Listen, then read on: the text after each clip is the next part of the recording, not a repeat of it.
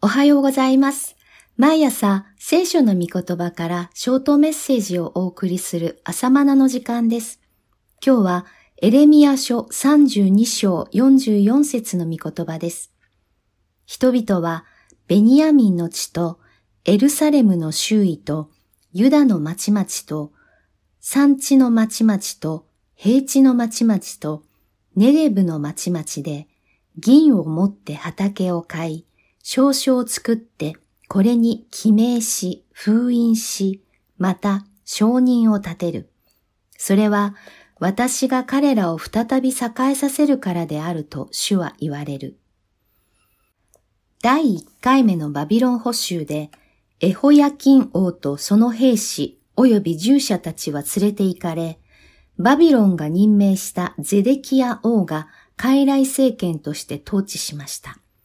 列王記下24章16節から17節これで一時は落ち着いたのですが、ゼデキア王は反旗を翻し独立を画策しました。それを察知したバビロン軍はエルサレムを包囲し、総攻撃が目前に迫っている時のことです。もはやユダ王国は風前の灯火です。バビロンの王の軍勢がエルサレムを包囲中で、預言者エレミアはユダの王の家にある監視の庭に監禁されたのです。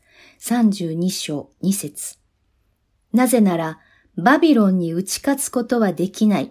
バビロンに降伏して生き延びよ、と語るエレミアは、王からすれば戦意を喪失させる厄介者です。非国民扱いです。捕らえられて口を塞ぐしかありません。しかし、たとえ非国民呼ばわりされようとも、また王を敵に回そうとも、神の御言葉を曲げずに伝えたエレミアの姿に学ばなければなりません。果たしてお前に彼のような気概があるのかと問われます。さて、この状況下で神は不可解なことをエレミアに命じられました。エレミアのいとこであるハナメル、かっこハナムエルの土地が他人の手に渡ろうとしているので、親族であるエレミアが買い取ってやりなさいと言われるのです。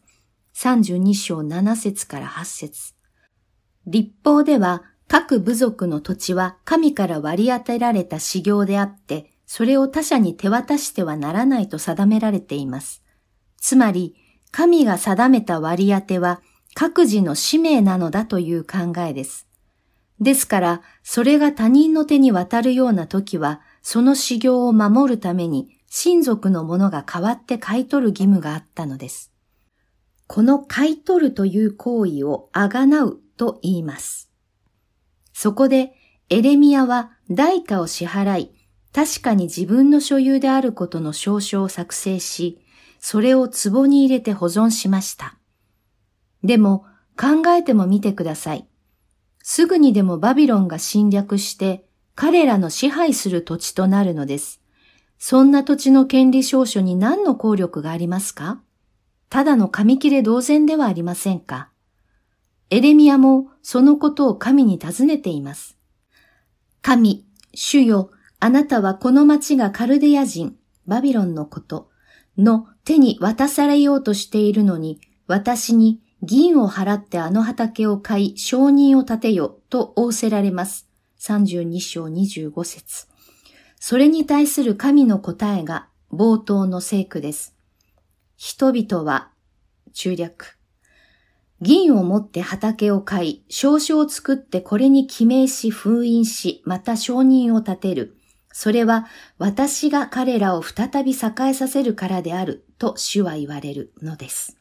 32章44節約束の地はしばらくの間バビロンの支配下に落ちるが、神が買い取ってご自分のものになさる時が来るのだという意味です。神はご自分の所有となさった土地も民も決してお忘れになりません。